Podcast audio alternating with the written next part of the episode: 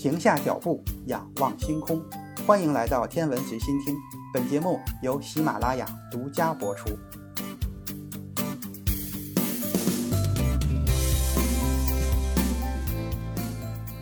欢迎回到宇宙与人。我们已经越来越接近宇宙起源的真相，但是在揭开宇宙起源神秘面纱之前，我们还是要补充一下微观世界的背景知识。这就是粒子标准模型。高能粒子物理学的黄金时代出现在二十世纪的六十年代末到七十年代，量子场论的细节伴随着弱力和电磁力的统一被一点一点地揭示出来。这个时候，强力的性质也慢慢的在物理学家的头脑中逐渐的清晰起来。直到一九七九年，粒子物理标准模型的理论所包含的组成部分都已经被提出来。这个模型里边囊括了所有已知的基本粒子以及原子和原子核内部的作用力，只是其中的一些比较重的粒子还没有在实验中得到确认。从二十世纪三十年代到六十年代这三十年间，实验物理学家发现的粒子就像动物园一样，让人眼花缭乱。对当时的物理学家来说，除了质子、中子、电子和中微子之外，还有大量奇怪的新粒子。一九三二年。美国物理学家卡尔·安德森在宇宙射线中发现了狄拉克预言的正电子。四年之后，他又和另一位美国的物理学家塞斯内德梅耶发现了另一种新粒子。这种粒子的行为就像是电子一样，只是质量大约是普通电子的二百倍。在人们认识它的过程中，这种粒子有过很多的名字，我们现在称之为缪子。在它被发现的时候，它根本不符合当时已有的任何关于物质组成结构的理论或是看法。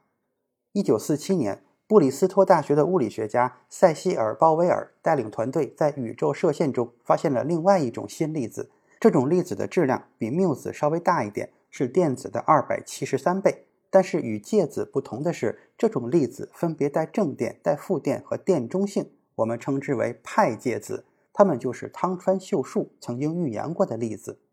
随着探测手段的不断发展，新粒子不断的涌现。除了派介子以外，我们还发现了带正电和带负电的 K 介子，以及电中性的拉姆达粒子。新的粒子名字迅速的增长。面对着这么多的粒子，也就难怪费米在回答一位年轻物理学家的问题的时候曾经说过：“年轻人，如果我能够把这些粒子的名字全都记住。”那我就能改行当植物学家了。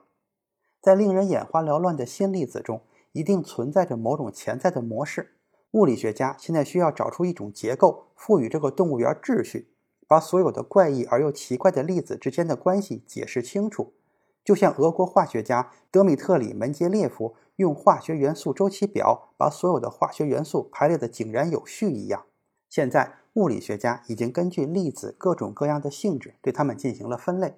主要分为两类，一类是强子，另一类是轻子。强子受强力、弱力和电磁力的影响，而轻子只受弱力和电磁力的影响。强子中有一类粒子被称为重子，它们都是比较重的粒子。它们的成员有质子、中子、拉姆达粒子，以及在二十世纪五十年代被发现的两个系列的粒子，分别被命名为西格玛粒子和可西粒子。还有一类被称为介子。它们同样受强力作用，但是质量介于重子和轻子之间。它的组成成员包括派介子和 K 介子等等。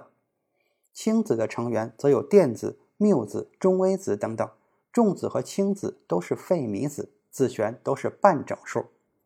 在二十世纪六十年代初，盖尔曼和以色列物理学家尤瓦尔内曼提出，如果想要探明强子的模式，就只能假设它们并不是物质最基本的组成部分。它们由其他更为基本的粒子组成。物理学家逐渐意识到，我们可以在这些新的基本粒子的基础之上，构建起对物质的性质和组成的新认识。粒子动物园中所有的动物，质子、中子、派介子、K 介子、拉姆达粒子、西格玛粒子、可西粒子等粒子，都是由这些新粒子组装起来的。这一模式表明，一个质子或中子需要由两种新的基本粒子组成。而且每个质子或中子都包含三个这种粒子。这个问题正是由盖尔曼自己在1963年发现的。这种新的粒子就是夸克。这一模式需要三种夸克，盖尔曼将它们分别称为上夸克、下夸克，还有奇夸克。当时已知的所有重子都可以由这三种夸克以不同的方式组合得到，而介子则是由夸克和反夸克组合而成的。上下奇这些性质被描述为夸克的味道，我们可以将它看作是一种新的量子数。当然，这并不是说夸克真的能被我们尝出味道来。最好的理解方式是把它们当做一种类似于电荷的性质。夸克和氢子都带有电荷，电荷分为两类。正电荷和负电荷，而除了电荷之外，夸克还有味道。而在当时，夸克的味道有三种：上、下、奇。但是我们现在已经知道，实际上夸克共有六种味道。一九七零年，我们发现了第四种夸克存在的迹象，它的带电量为正的三分之二，可以看作是更重的一些上夸克，它被称为灿夸克。但是大多数物理学家还对它的存在持怀疑态度。到了一九七四年的十一月，另一种被称为 J 谱系介子的粒子，同时被纽约布鲁克海文国家实验室和位于加州的斯坦福直线加速器中心找到。人们发现这种粒子是由一个灿夸克和一个反灿夸克组成的。至此，对灿夸克的怀疑瞬间就结束了。现在我们还知道了有一种中微子通常与电子为伴，因此又被称为电子中微子。缪子中微子是在1962年被发现的，而在那一段时间里，物质世界的基本构建已经形成了两代物质粒子：上夸克、下夸克，电子和电子中微子形成了第一代，而奇夸克、灿夸克、缪子和缪子中微子形成了更重的第二代。1977年，另一种更重的电子被称为套子被发现时，人们很快就确认了一定存在第三代物质粒子。这意味着还存在另外一对更重的夸克和一个套子中微子。一九七七年八月，美国物理学家利昂·莱德曼在位于芝加哥的费米实验室中发现了底夸克存在的证据。他和他的同事们找到了由底夸克和反底夸克组成的伊普塞隆介子。底夸克是第三代夸克中对应下夸克和奇夸克的更重的版本，其带电量为负的三分之一。顶夸克和套子中微子的发现，后来由费米实验室分别在1995年3月和2000年的7月公布。它们与底夸克一起组成了更重的第三代粒子。尽管不能排除存在第四代、第五代甚至更多代粒子的可能性，但是从理论推导和实验的结果来看，一些相当具有说服力的证据表明粒子可能只有三代。那么，基本粒子到底有多少呢？一八六九年，俄国化学家门捷列夫将化学元素分类排队，组成了元素周期表。元素分类的这种重复模式启发了物理学家的思维，去探索物质结构更为深层的基本粒子的秘密。最后发现并证实了所有的原子都是由质子、中子、电子组成的结论。二十世纪初期和中期，基本粒子就是指质子、中子、电子、光子和各种介子。这是当时人类所能探测到的不可再分的最小粒子。